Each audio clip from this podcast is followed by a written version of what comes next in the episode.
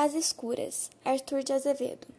Havia baile naquela noite em casa do Cachapão, o famoso mestre de dança que alugara um belo sobrado na rua Formosa, onde todos os meses ofereciam uma partida aos seus discípulos, sob condição de entrar cada um com dez mil reais.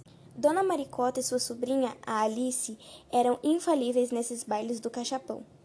Dona Maricota era a velha mais ridícula daquela cidadezinha da província, muito asneirona, mas metida a literata, sexagenária, mas pintando os cabelos a cosmético preto e dizendo a toda a gente contar apenas trinta e cinco primaveras. Feia de meter medo e tendo-se em conta de bonita, era Dona Maricota o divertimento da rapaziada. Em compensação, a sobrinha a Alice era linda, como os amores e muito mais criteriosa que a tia.